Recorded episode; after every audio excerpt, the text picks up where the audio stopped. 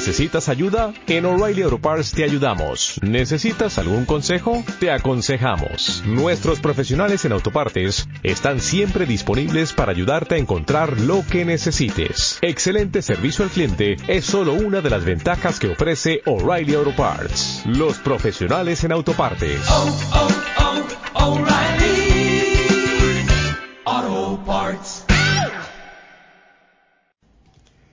Es indudable que los tiempos han cambiado en lo que conocemos con el rótulo de iglesia.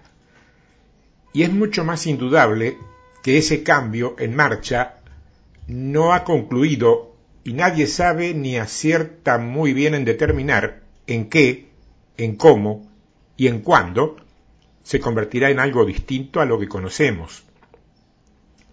Sin embargo, hay principios básicos que siguen escritos en, nuestras Biblias y sigue habiendo gente dispuesta o preparada para interpretarlos conforme a sus propios conocimientos, sabiduría o intereses.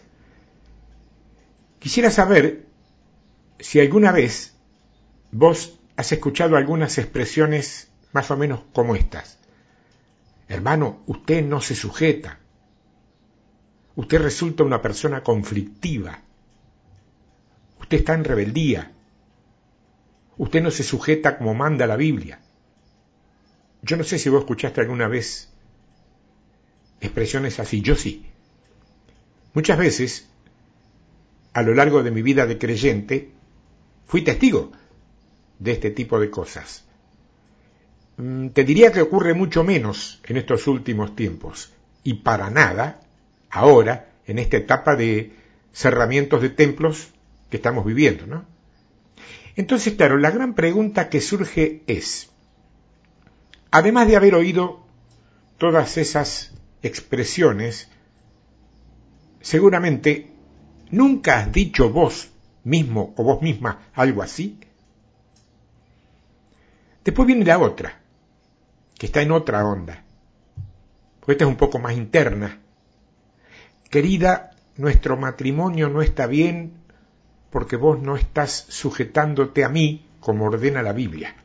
¡Wow! No es por ser mal pensado, pero... Bueno. Y falta un tercero. Mire, pastor, si usted quiere, seguimos trabajando en el área de liberación tal cual como lo veníamos haciendo, pero yo quiero que entienda que la gente viene cada día más rebelde, cada día más endemoniada. No hay caso, pastor, ¿eh? Es tanto el pecado que tienen que por más que hacemos todo lo que tenemos que hacer, los demonios no se sujetan. Yo tengo que poner en duda esto también. ¿eh? No debo estar en mi mejor día en cuanto a confianza, pero ha sido tanto y tan dudoso en cuanto a la verdad todo lo que se ha dicho alrededor de la tan famosa sujeción bíblica, que llega un momento en que tenés que mirar dos o tres veces lo mismo para poder recién poder aceptarlo como válido. A ver, ¿cuántas veces habrás oído vos mismo o vos misma cosas como estas que te dije? Pensalo, reflexionad. En su esencia básica, en su base lineal y hasta teológica, te diría, podemos decir que están mal estas cosas que no son bíblicas. Yo creo que no. Pero también creo que así como por imperio de una cultura pretendidamente democrática, los países del primer mundo, incluso varios de una América Latina que todavía está muy lejos de arrogarse pertenecer a ese mundo que tanto se proclama y se enfatiza, pero que nadie acierta a explicar por fuera de su capacidad económica por qué es primer mundo. Bueno, han hecho un canto a la desobediencia, estas naciones, como símbolo de independencia. Así también, al amparo de estos textos, se han producido verdaderas barbaridades, pero en este caso dentro de las iglesias.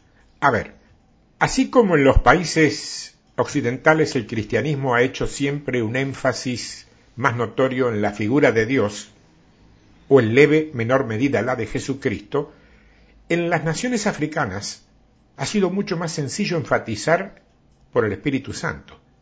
¿Sabes por qué?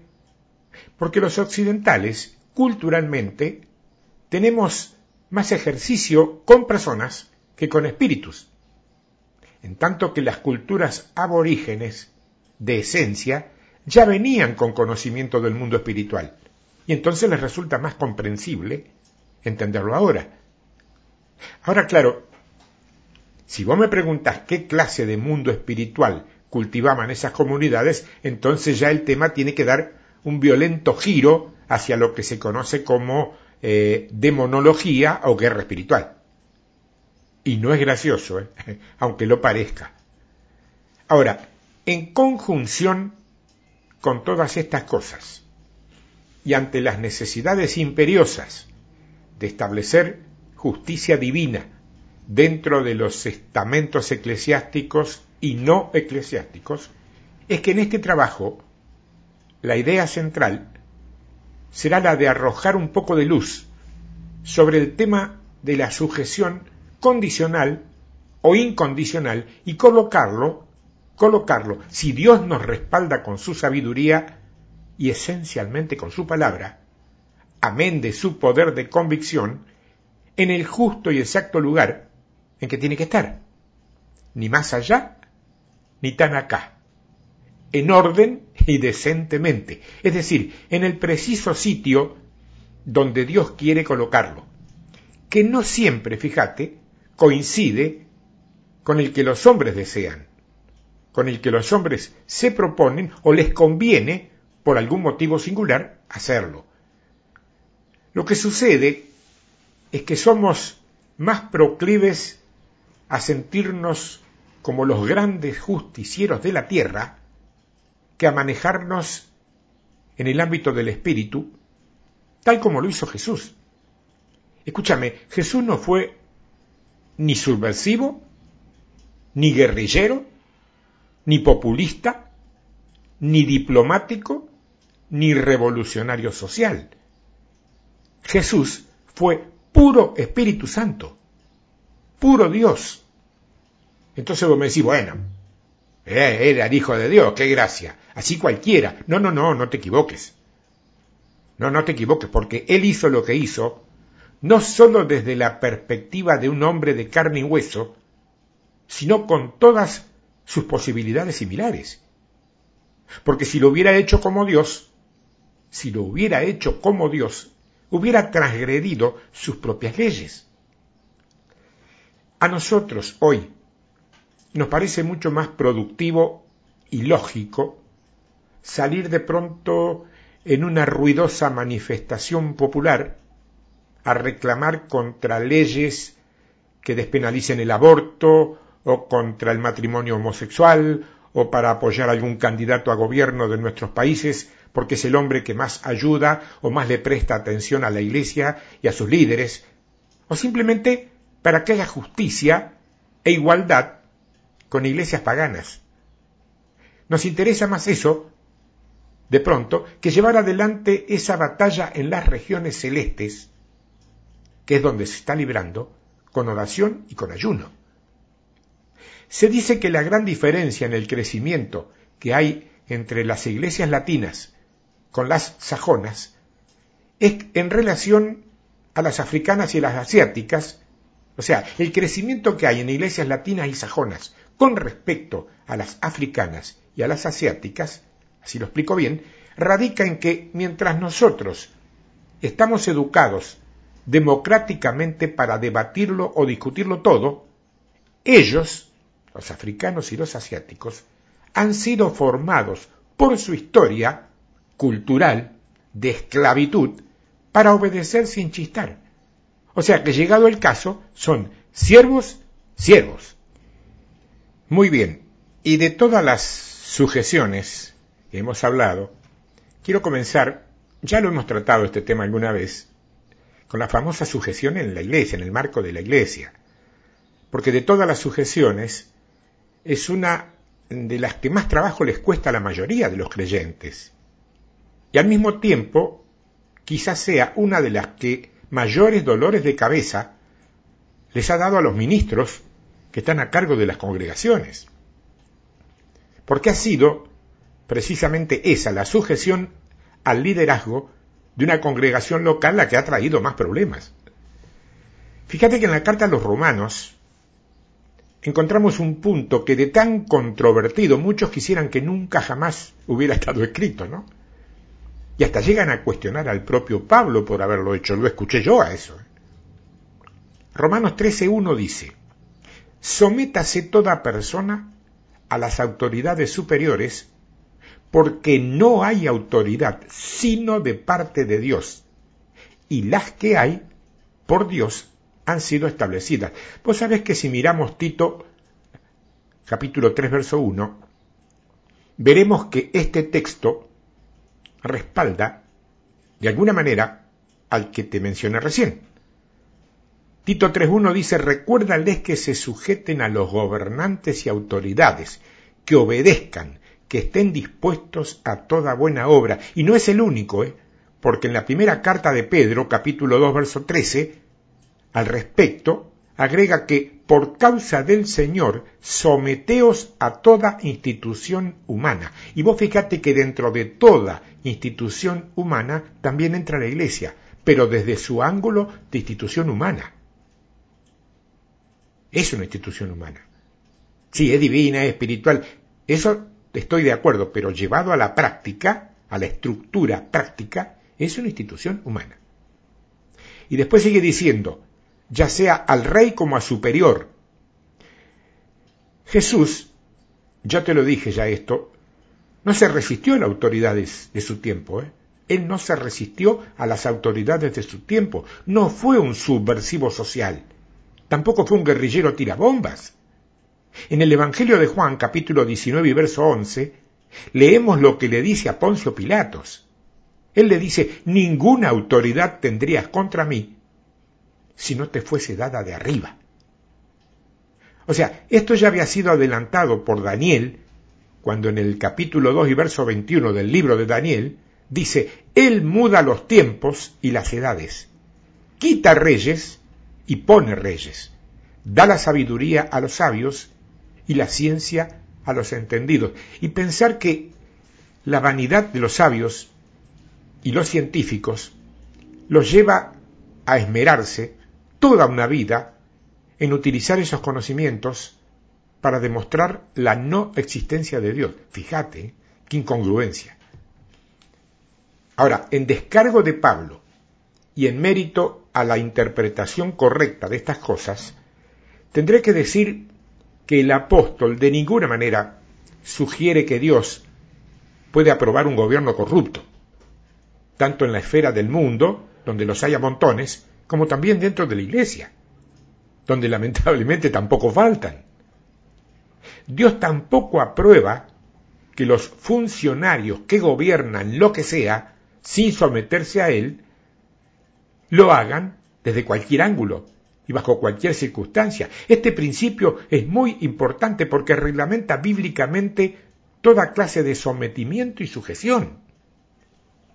O sea, el principio básico, y te lo voy a decir por primera vez de las varias que te lo pienso repetir, es sujeción a autoridad que está sujeta a autoridad.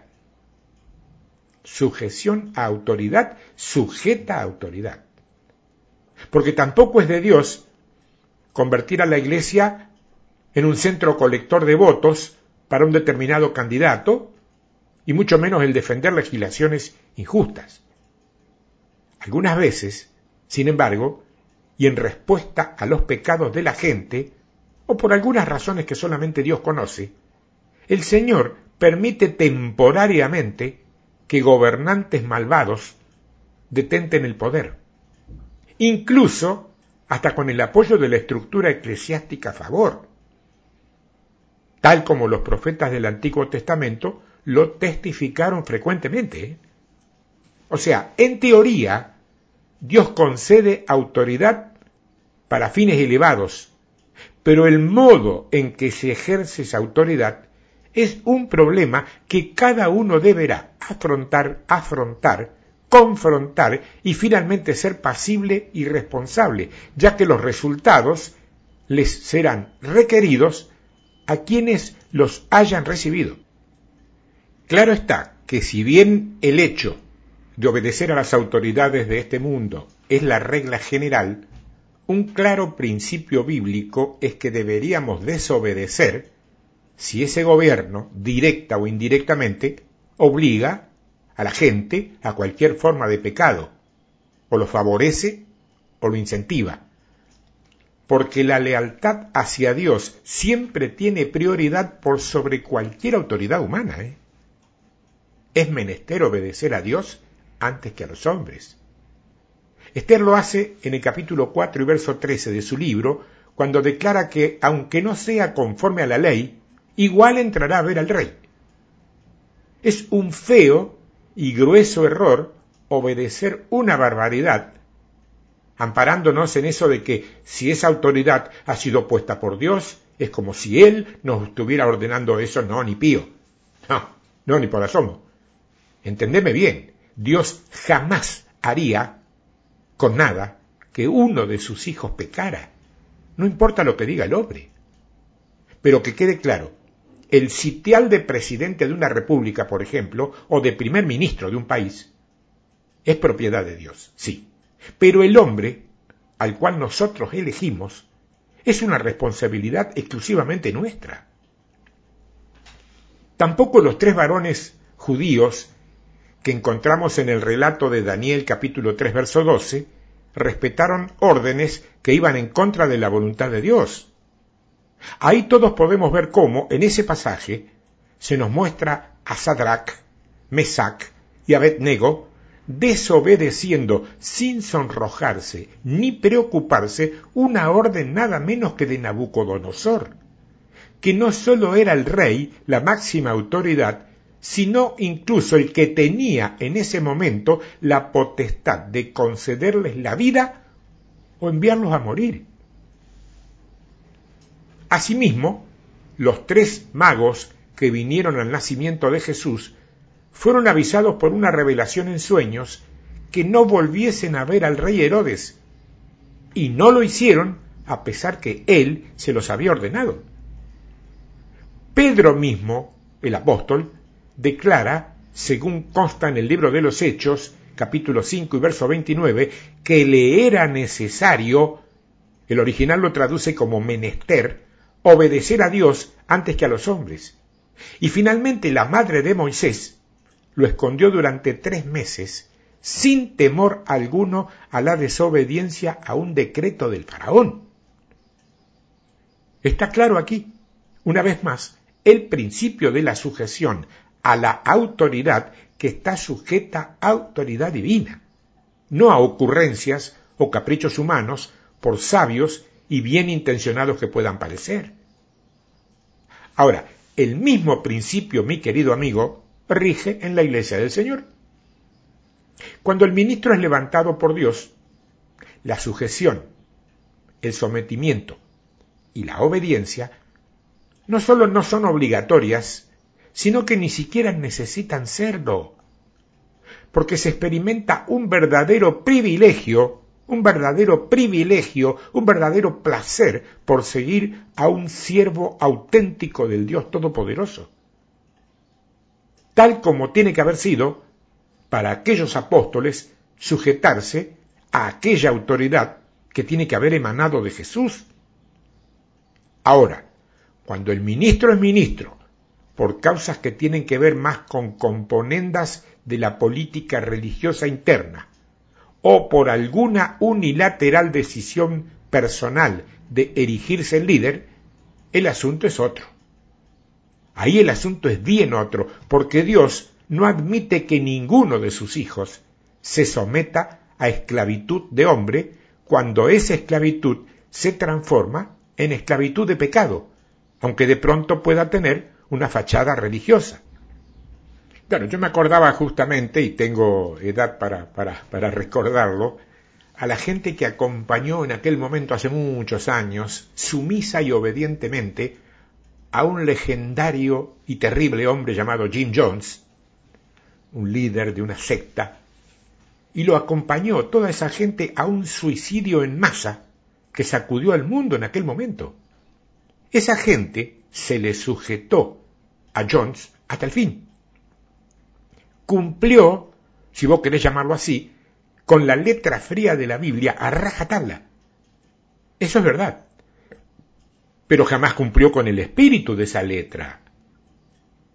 Porque hay tres tipos de iglesias fundamentadas sobre tres clases de órdenes sacerdotales. Está la del orden levítico, que está sustentada con, en ministros con, con títulos universitarios, con avales técnicos e intelectuales, los que han estudiado para ser ministros. Si no se tienen esos antecedentes, es imposible llegar a liderar algo, eh, aunque Dios lo envíe a hacerlo, ¿no? Orden levítico. Y después está erigida conforme al orden de Aarón.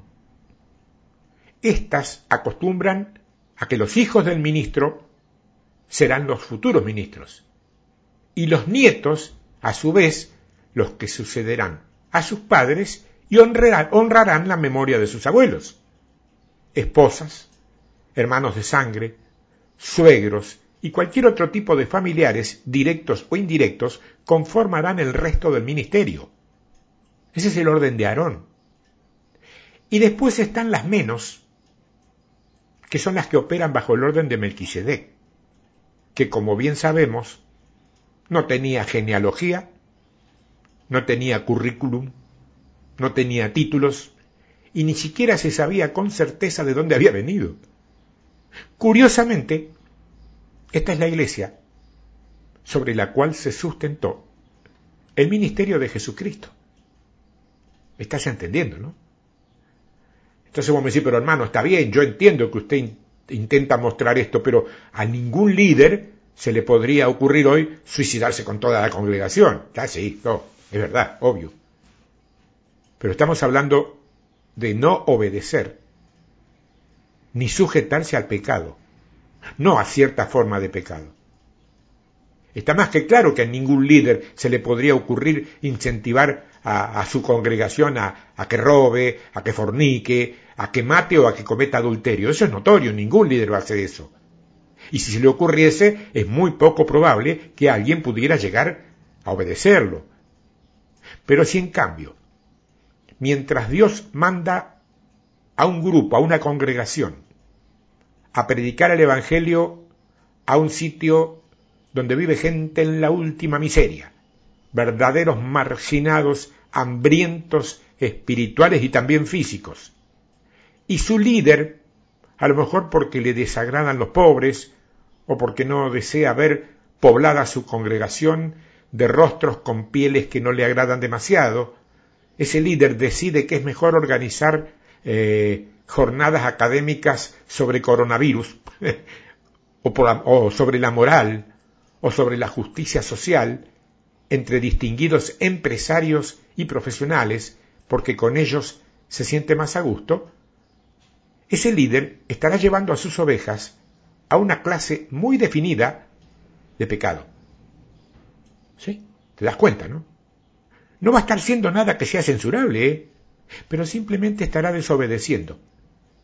Y estará desobedeciendo él y al mismo tiempo, por su incidencia, estará presionando para que desobedezcan los que lo siguen a él. Entonces, claro, te miran y te dicen, al pecado. Pero si estamos haciendo lo bueno, sí, claro, están haciendo lo bueno.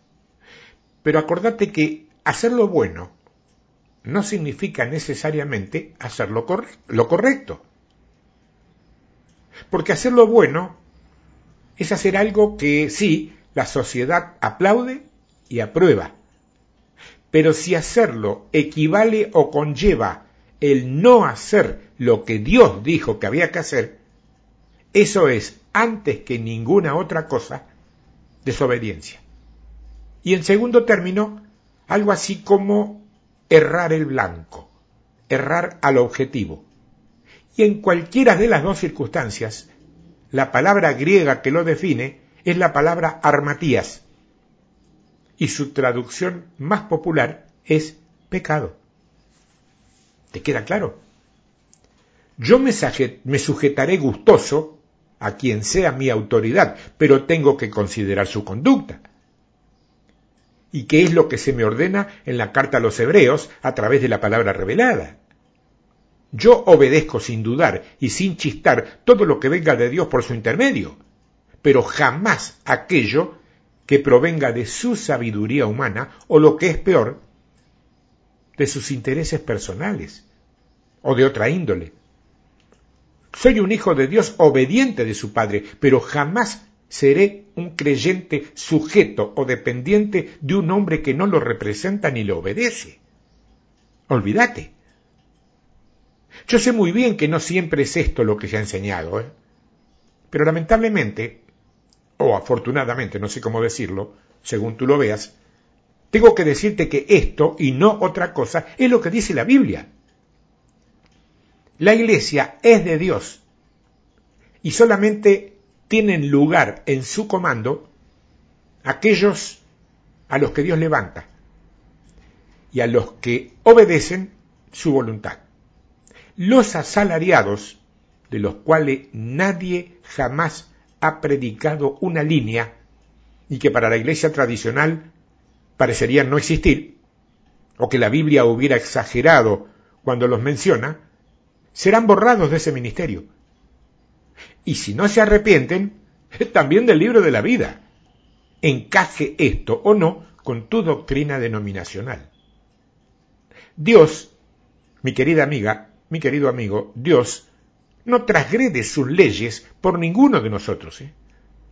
Dios es tanto amor como justicia. Dios es tanto misericordia como fuego consumidor. Por favor, no me descuartices la Biblia, léela completa y aprende lo que dice. Aprende lo que dice la Biblia, no lo que vos crees que dice, procurando de cualquier manera adherirla a tu doctrina personal. Muy bien. El segundo punto que quiero tratar en este trabajo tiene que ver con la sujeción en la familia. Porque es el otro punto árido de la sujeción, porque tiene que ver nada menos que con tu vida familiar, es decir, con tu matrimonio concretamente. ¿Cuántas veces vos mujer o vos varón has leído y hasta has predicado por ahí en, en cultos caseros o en congregacionales sobre estos versos que ahora te voy a compartir. Escucha, Efesios capítulo 5, versos 22 al 24. Las casadas estén sujetas a sus propios maridos como al Señor, porque el marido es cabeza de la mujer, así como Cristo es cabeza de la iglesia, la cual es su cuerpo, y Él es su Salvador. Así que como la iglesia está sujeta a Cristo, así también las casadas lo estén a sus maridos en todo. Este texto, en contra de lo que muchos han enseñado por años, no fue de ninguna manera escrito como una ley que declarara la inferioridad social de la mujer. ¿eh? Habla, sí, de un espíritu noble de sumisión por el cual una mujer reconoce voluntariamente la responsabilidad de liderazgo de su esposo bajo Dios en un acto de fe. En ninguna parte la Biblia somete o subordina genéricamente las mujeres a los hombres. Este arreglo divinamente ordenado jamás pretendió reducir las posibilidades los propósitos o la realización de la mujer. Los animales la tienen más clara, ¿eh? Yo creo que los animales la tienen más clara. Te doy un ejemplo. Un, un, gallinero, ¿sabes lo que es un gallinero? El lugar donde duermen los gallinas. Bueno, un gallinero es un gallinero, un señor gallinero, cuando el que canta es el gallo. Y cuando las que ponen los huevos son las gallinas. A nadie se le ocurriría alterar esos principios y esperar que eso funcione. Si en un gallinero se pretende que el que ponga los huevos sea el gallo y que cante a la mañana sea la gallina, algo no va a funcionar. No está armado así el diseño.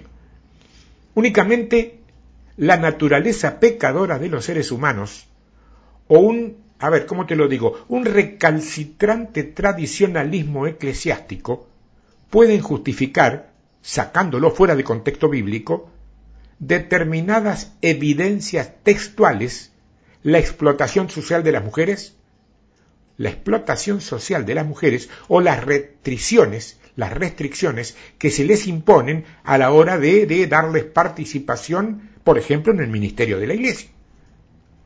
Cuidado, ¿eh?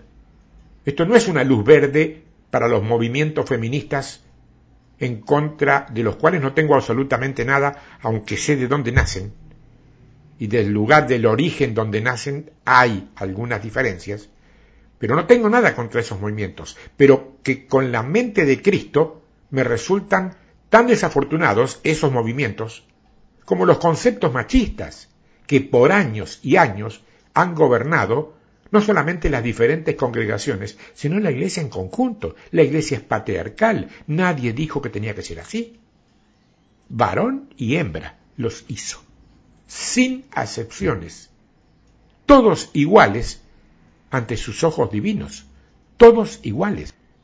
Sin embargo, y a pesar de lo que este pasaje de lo que habla es de un respeto proverbial y de una humildad manifiesta a la hora de relacionarse, la Iglesia enseñó mayoritariamente una doctrina de sojuzgamiento total, hasta el punto de no sólo permitir, sino incluso hasta incentivar una especie de despotismo machista que recluyó a un oscuro segundo plano y a un anonimato total a mujeres fieles que habían sido llamadas por Dios a ministrar, suplantándolas por hombres sin llamado y levantados por diversos mecanismos políticos que naturalmente jamás pudieron cumplir con la voluntad, con la voluntad y con el propósito de Dios.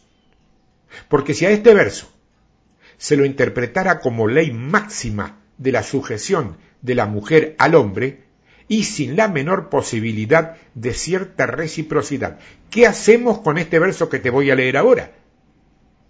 Dice el verso 25 en adelante, maridos, amad a vuestras mujeres, así como Cristo amó a la iglesia, y se entregó a sí mismo por ella, para santificarla, habiéndola purificado en el lavamiento del agua por la palabra, a fin de presentársela a sí mismo una iglesia gloriosa, que no tuviese mancha ni arruga, ni cosa semejante, sino que fuese santa y sin mancha. Vamos a ver. Si los primeros versículos estuvieran diciendo y ordenando, como muchas veces hemos enseñado, que es solamente la mujer la que está obligada a sujetarse a su marido y no una cuestión mutua de ida y vuelta, ya que el versículo no habla de un marido sujetándose a su esposa, no lo dice, entonces se toma solamente la mujer. ¿Cómo deberíamos entender entonces el verso 25? Interpretaríamos que solamente el hombre tiene obligación de amar a su esposa y que ella no está obligada por la Biblia a amarlo a él. Yo creo que resulta incoherente suponer eso, ¿no? Sin embargo, ese es el principio que por siglos la Iglesia ha tomado para este asunto de la sujeción matrimonial. La Biblia dice lo que dice, eso es más que notorio, solo que una muy fuerte concepción patriarcal, tradicional y machista es la que no lo ha visto o no lo ha querido ver. Tanto la sujeción, que es sinónimo de sometimiento, como el amor, asimismo, es de ida y vuelta, es mutuo. Porque un poco más arriba en el verso 21, nos da una de las puntas de esta madeja. Allí dice, nada menos que, someteos unos a otros en el temor de Dios. Yo creo que dice con mucha claridad, unos a otros. Y como para Dios no hay acepción de personas, ni tampoco escalafones jerárquicos, como Dios tampoco es clasista, no es racista, ni tampoco genérico, no está hablando necesariamente de hombre con hombre, sino de todos con todos. Punto básico de la sujeción, yo creo que está suficientemente aclarado. Es mutuo. Es mutuo. El versículo, presta atención, no dice el qué, dice el cómo. Y con respecto al amor que se le ordena al marido, el principio que se utiliza es el mismo. Porque en Juan capítulo 15 y verso 17 Jesús dice, esto os mando, que os améis unos a otros. Unos a otros. Hombre con hombre también. Mujer con mujer quizás. ¿Quién inventó eso? Unos a otros, mi querido amigo hermano, es todos con todos esposo a esposa y esposa a esposo, exactamente igual que con la sujeción.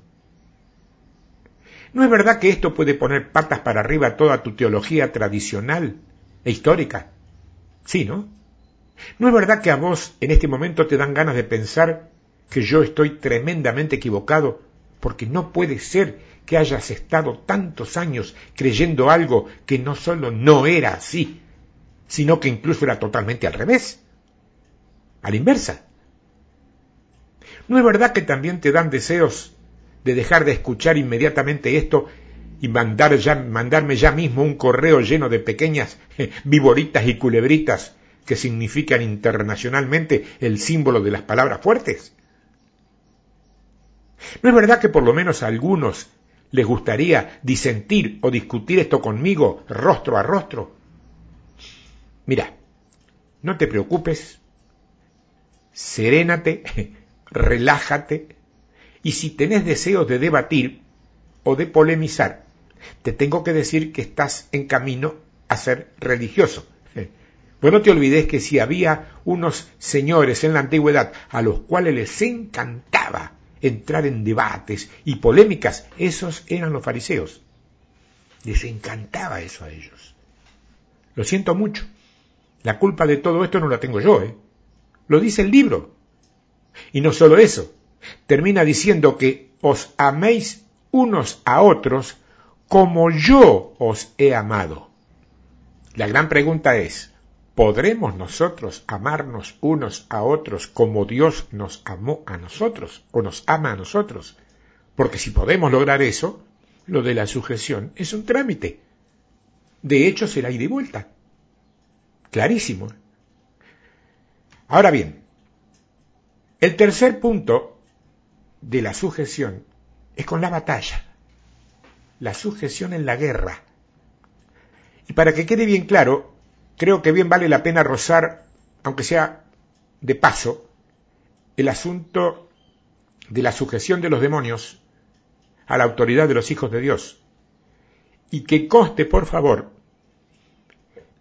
sin ánimo alguno de, establecer una nueva doctrina, simplemente remitiéndonos a lo que dice la Biblia, que como todos sabemos, no es responsable de que muchos hombres, deseosos de que sus tesis sean reconocidas y aprobadas, no vacilan en leer de la Biblia lo que les conviene a sus teorías, y simbólicamente arrancan las páginas que no condicen con sus doctrinas particulares. Pero esos son los hombres. Ese no es Dios, ni es su palabra, y tampoco la Biblia como libro. En el Evangelio de Lucas, capítulo 10, el verso 17 dice, volvieron los setenta con gozo, diciendo, Señor, aún los demonios se nos sujetan en tu nombre. Ahora pregunto, ¿se supone que esto entonces querrá decir, como muchas veces hemos dejado traslucir en nuestras enseñanzas, que los demonios cuando vieron llegar a los setenta, esos se dijeron unos a otros, cuidado, cuidado, aquí vienen estos setenta, han sido nombrados líderes muy importantes en la iglesia y se pusieron a debatir entre ellos los demonios y llegaron a la conclusión de que tenían la obligación de sujetarse a esa gente porque eran autoridades recién designadas. ¿Así habrá sido? Yo no sé realmente cómo fue, pero la Biblia no dice que haya sido así. Y eso es más que suficiente. Lo que sí dice la Escritura es que se sujetaron no ante la jerarquía nominal de esos setenta, sino al nombre de Jesucristo. Es decir, se sujetaron nada menos que a una autoridad aparentemente terrenal, que era Jesús, pero que ellos, los demonios, sabían muy bien que estaba sujeta a autoridad divina. Porque esto, quiero que entiendas, ha hecho suponer a muchos ministros no levantados por Dios que, con el simple hecho de haber sido elegidos por alguna junta de notables, o de teólogos, o de asambleas administrativas, o sencillamente por algunos buenos amigos, para alguna posición jerárquica muy importante en la Iglesia, eso les puede dar derecho a exigir sujeción. Pero sabemos muy bien que no es así. Es más, estoy absolutamente convencido que aquellos que verdaderamente suponen que por ser líderes nominales de una congregación eso bastará para atreverse a echar fuera demonios, lo que dejan en evidencia es que en el fondo de su intimidad son incrédulos, porque ven a la Iglesia como una organización de buenas personas a las cuales hay que conducir con fines exclusivamente sociales y positivos. Del reino de Dios ni hablemos, entre paréntesis, porque ni siquiera sabe dónde está. A Jesús conocemos y sabemos quién es Pablo, pero vosotros, ¿quiénes sois? ¿Te acordás de eso, no? Eso dijeron los demonios en aquel momento. Eso dicen los demonios hoy mismo, en este momento. ¿Y sabes por qué? ¿O sabes qué? Tienen razón. Tienen razón. No te olvides que Satanás, para armar una buena mentira, siempre comienza desde una pequeña verdad. Los demonios conocen muy bien los principios de Dios pero los verdaderos, ¿eh?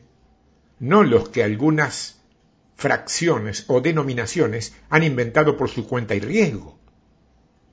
Entonces van a obedecer sin dudar a toda autoridad que está sujeta a autoridad divina, independientemente del cargo o la posición que esa persona tenga o no en una congregación local. Pero ni el menor asomo de obedecer a cualquiera que se le ocurra jugar a la iglesia o autoproclamarse como ministro. El principio de la sujeción es uno y es válido en todos los terrenos. Creo que insistir en verlo de otra manera es cegarse a uno mismo y colocarse en una posición altamente peligrosa. Peligrosa por lo que puede producirle al hombre o a la mujer que se coloque allí en primera instancia. Porque si se es ministro, las cosas son mucho peores todavía, porque estamos arrastrando a toda una congregación a la derrota. Es aquello del guía ciego despeñando al pozo a todos los que lo siguen. ¿Entendés? Pero entonces, observando cómo se han estructurado las cosas en este tiempo, y la ausencia de manifestación del poder de Dios que hoy por hoy abunda en la Iglesia, habrá que entender que no hay manera de batallar esto con alguna posibilidad de éxito. En absoluto. Para nada. En esto hay un principio que es fundamental para traer victoria segura, pero que no siempre se ha enseñado de modo completo. Está en la carta del apóstol Santiago ese que algunos señalan con total seguridad que era hermano de sangre de Jesús, ¿te acordás? Bueno, Santiago capítulo 4, comenzando desde el verso 1, dice, ¿de dónde vienen las guerras y los pleitos entre vosotros? Fíjate, examina esto con sumo cuidado. ¿eh? Observa que no está diciendo en el mundo, está diciendo entre vosotros, que acorde a cómo leemos, eso quiere decir entre nosotros, los creyentes. ¿Te cabe alguna duda que hay una guerra sórdida y una multitud de pleitos entre los propios creyentes? Y sigue Santiago diciendo, ¿no es de vuestras pasiones las cuales combaten en vuestros miembros?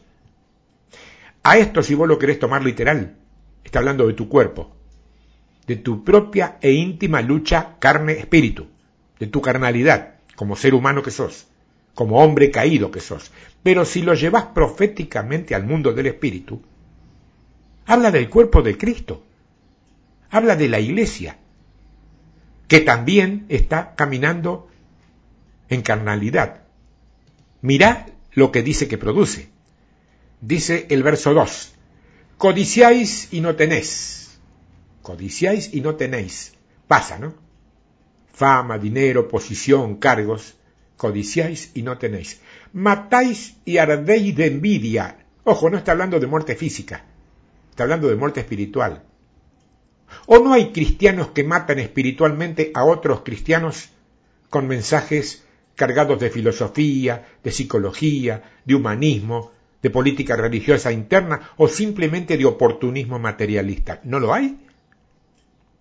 Y no podéis alcanzar, combatís y lucháis pero no tenéis lo que deseáis porque no pedís. Esto es muy cierto. Yo he conocido muchos ministros, quizá demasiados, que ante circunstancias malas, en lugar de orar al Padre Celestial, deciden pelear la batalla utilizando la estructura. Hay que entender que en contraste con la sabiduría celestial que produce una atmósfera de paz, en la cual crecerá la semilla de justicia, la sabiduría terrenal da lugar a una permanente y porfiada lucha interpersonal e incluso interdenominacional.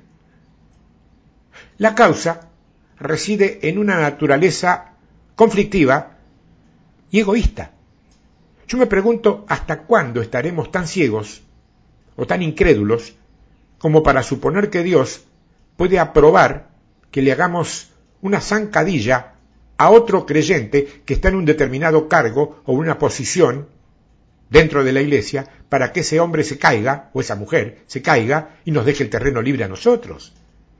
¿Habrá alguien verdaderamente que pueda imaginar por un momento que Dios va a estar satisfecho con una actitud así? En el mundo, y especialmente en la política, vaya y pase, ocurre eso, a cada paso. Todos sabemos muy bien cómo es de sucio todo ese ambiente en su intimidad, pero en la iglesia ¿A vos te parece que puede ser igual? Y dice el verso 3, pedís y no recibís porque pedís mal, para gastar en vuestros deleites. Vos sabés que cualquiera que suponga que esto solamente se refiere a pedir un automóvil cero kilómetros sin estrenar, o una vivienda de fin de semana en el lugar más caro del planeta, o un avión privado, el que piense eso se equivoca. ¿eh? Es menester entender que hay otro tipo de deleites más santos. ¿Te das cuenta? Eh, señor, que me elijan ministro. Vas a ver cuántas cosas buenas voy a hacer para vos. No como este que está ahora que... yo no quiero caer en chisme y murmuraciones, pero Señor, vos sabés, eso es deleite personal. Esas son ambiciones humanas. Ansias de poder, ¿qué te digo? Por el poder mismo, no por celo santo. Entonces te dicen, hermano, estoy sintiendo el llamado al ministerio pastoral. Sí, puede ser. Yo no lo discuto, eso a mí me lo han dicho muchas veces. Y distinta gente y gente, por ahí gente bien, gente confiable. Pero entiende esto, por favor.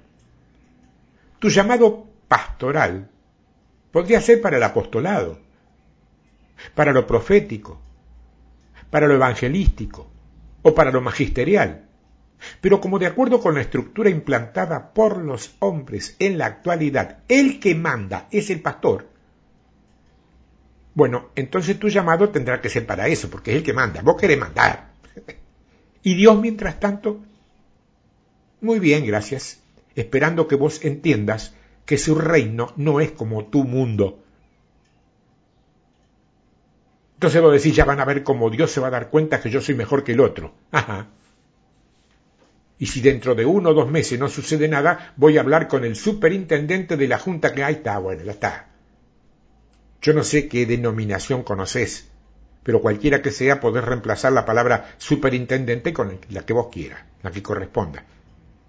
Pero vas a manejar la cosa de acuerdo a la estructura, no de acuerdo a lo espiritual. Oh almas adúlteras, dice el verso 4, ¿no sabéis que la amistad del mundo es enemistad contra Dios? Cualquiera, pues, que quiera ser amigo del mundo, esto significa que busque respaldo en el sistema del mundo para ascender en la jerarquía eclesiástica, se constituye enemigo de Dios. Yo espero que esto haya sido o haya quedado lo suficientemente claro como para que nadie nunca jamás arriesgue cosas tan importantes y eternas por lograr otras mucho más pequeñas y temporales. Y dice el verso 5, ¿o pensáis que la Escritura dice en vano, el Espíritu que Él ha hecho morar en nosotros nos anhela celosamente, pero Él da mayor gracia, por esto dice, Dios resiste a los soberbios, y ahí es sin distinciones religiosas, tanto en el, tanto en el mundo como en la iglesia, entérate, Dios resiste a los soberbios, y da gracia a los humildes, también en el mundo y en la iglesia por igual. Y ahora te invito a leer y a escuchar. Si estás con tu Biblia, léelo junto conmigo, si no, escúchame, con suma y delicada atención, sin urgencias ni ansiedades, el que yo entiendo es el versículo clave para tu vida y para la de todos a quienes alguna vez vos puedas hablarle de Cristo. El versículo es el verso 7. Dice simplemente someteos, pues, a Dios, resistid al diablo y huirá de vosotros. Someteos, pues, a Dios, resistid al diablo y huirá de vosotros. Ay, hermano, te dicen, hace años que vengo resistiendo, pero ya no aguanto más. Basta, basta. Dice la Biblia que si resistimos el diablo, él huirá de nosotros. Batalla. Reprende a todo espíritu inmundo y él se tendrá que ir. Hace guerra espiritual. No te entregues ni te acobardes. Y muy especialmente no te equivoques. Porque el término resistir acá está colocado en sentido bélico. No se trata de resistir aguantando o soportando estoicamente que el diablo te agarre patadas. No, no, no, no. Resistir aquí tiene la connotación de estar librando una guerra de trincheras, es decir, pelear hasta la última gota de sangre. Eso está bien. ¿Estamos de acuerdo? Pero te pregunto, ¿leíste el párrafo anterior? ¿Lo leíste bien? Acordate, ¿nunca te han predicado algo así? Sí, me lo han predicado. ¿Por qué? ¿Está mal? ¿Es equivocado? No, no, no, ¿qué va a estar mal? Está perfecto es ciento por ciento palabra. Pero te pregunto, ¿te ha funcionado? Y a veces, pero no siempre, digamos, me ha funcionado en un 20%. Ah, ¿y el 80% restante? Y supongo que debo haber fallado. ¿Y por qué crees haber fallado? No sé, porque a, lo mejor me falta capacitarme o, o tomar cursos intensivos de guerra espiritual, pero cursos serios, ¿eh? o leerme todos los libros de Carlos Anacondia y de toda esa gente monumental que tiene esa clase de ministerio. Basta, hermano, basta. No existe tal cosa como un ministerio de liberación o de guerra espiritual. No existe. Pero en mi iglesia existe, hermano. Sí, sí, en todas las que yo conozco también. Pero lo cierto es que todos los creyentes tenemos autoridad delegada en Cristo para luchar y para vencer al diablo. Pero ¿y entonces por qué yo no puedo? Mire que yo me esfuerzo, ¿eh? Me sé de memoria todas las oraciones que se hacen en liberación. No, no, no, no. No, no, no, no, no pasa por ahí. Lo que vos no tenés es autoridad, eso pasa. Pero escúcheme, hermano, yo soy líder de jóvenes. Mi abuelo fue pastor. Mi papá fue anciano. Yo estoy hablando de autoridad divina no de autoridad nominal, terrenal. Al diablo eso no le preocupa en absoluto. Si vos no tenés esa autoridad que viene de arriba, podés ser el ministro más exitoso que se te ocurra. Que si el diablo te tiene en la mira, te baja. ¿eh? Ah, y entonces, ¿qué tengo que hacer? Lo que tenés que hacer, primeramente, en primer término, es leer este versículo completo no solamente la última parte como tenemos por costumbre. Porque te habrás fijado que lo primero que dice es que tenemos que estar sometidos, sujetos a Dios, para que lo otro funcione. Entonces me dicen, pero hermano, yo soy fiel. Hace diez años que estoy convertido, canto en el coro, a veces me invitan a leer la palabra desde el púlpito, hasta he predicado alguna vez, doy mis diezmos puntualmente, ofrendo para la obra misionera transmundial, predico el Evangelio a todos los incrédulos que conozco, tengo como cinco o seis hijos espirituales, además, espera un momentito, espera, espera, espera, espera. Lo que yo te dije es estar sometido a Dios, no convertido. Pero hermano, no es lo mismo. No, no, no. Yo no lo sé, vos lo sabés. Pregúntate a vos misma, a vos mismo. ¿Tengo a Cristo en primer lugar en todo en mi vida? ¿Sí? ¿Estás segura, seguro que sí? ¿De verdad jamás pensaste que en algunas cosas Él no va a participar y que es mejor apelar a las estructuras humanas que para algo están y que encima tiene gente que hasta que recibe un salario por eso? ¿Vos no has creído alguna vez que para ciertos problemas que tienen algunas personas desde hace años en la iglesia, más que orar o liberar, que se ha visto que no funciona, es más prudente, más serio y mejor visto que esa persona haga un poco de terapia con algún buen profesional? Eso sí, que sea cristiano, ¿no? Yo tengo que decirte que si es así, vos no estás sometida o sometido a Dios solo lo tenés como una parte más de una serie de posibilidades aptas para recurrir en un momento de crisis. De igual modo que si Dios fuera, como son esos ositos de peluche, ¿viste? que se suelen usar como amuletos, así como te lo he descrito, por ahí te puede llegar a ayudar a mucha gente, porque Dios es misericordioso, ¿eh? Pero para resistir al diablo hace falta algo más que eso. Hace falta no solamente mencionar, sino estar sujeto, sometido al nombre que está por sobre todo nombre, y ante el cual se dobla toda rodilla en los cielos, dice, o sea, ángeles y arcángeles, en la tierra hombres, no interesa su fama, su prestigio, su posición social o su poder. Hombres. Y debajo de la tierra. Ahí nos habla de Satanás con todos sus demonios. Sujeción a autoridad, que a su vez se sujeta a autoridad divina. Ese es el principio básico del funcionamiento colectivo que trae la obediencia. De ese modo, es indudablemente el que Dios ha planificado todo lo que vemos y no de esas imitaciones baratas que podrán arrojar algún resultado por ahí de vez en cuando en alguna pequeña iglesia, pero que no tiene registro alguno en el mundo del espíritu. Porque de ese modo quiero recordarte, la sujeción es un instrumento poderoso, no frustrante, no impotente, como es la esclavitud a hombre. Una mujer fiel es poderosa en Cristo Jesús. Pero una mujer fiel, sujeta a la autoridad de un esposo, sujeto a la autoridad en Cristo Jesús, es sencillamente imbatible. Imbatible. El mismo principio es aplicable para todo lo que se llame sujeción. Entonces vos me decís, pero hermano, a mí no me enseñaron eso. Lo siento mucho.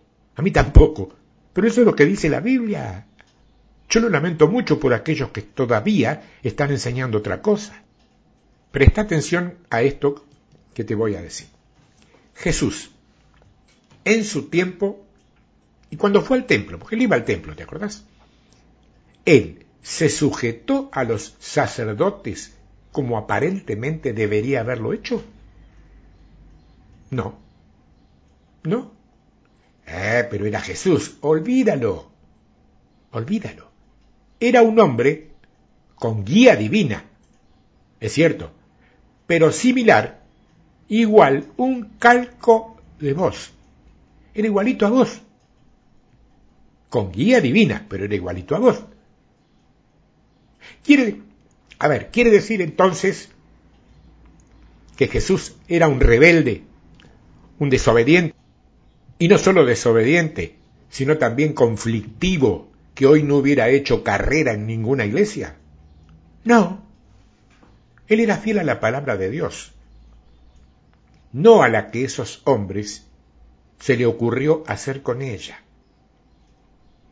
Pero es que los fariseos eran las autoridades indiscutidas de la iglesia.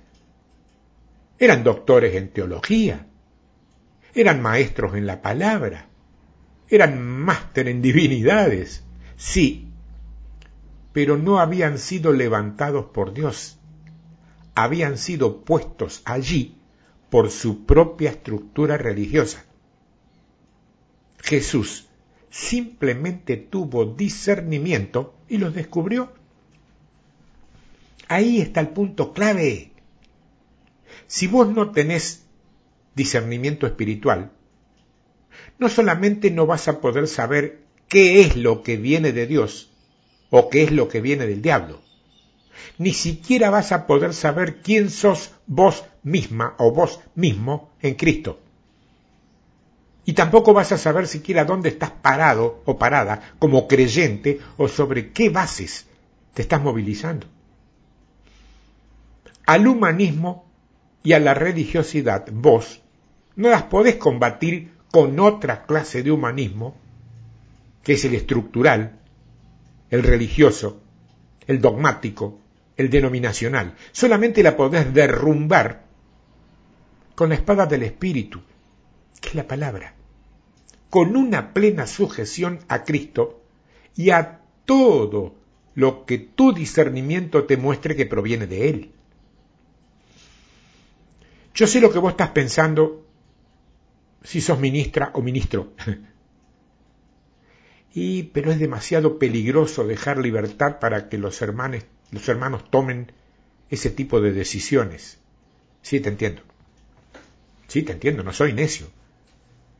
He visto tanta gente inconsciente e irresponsable jugando a la iglesia que yo puedo comprender tu inquietud.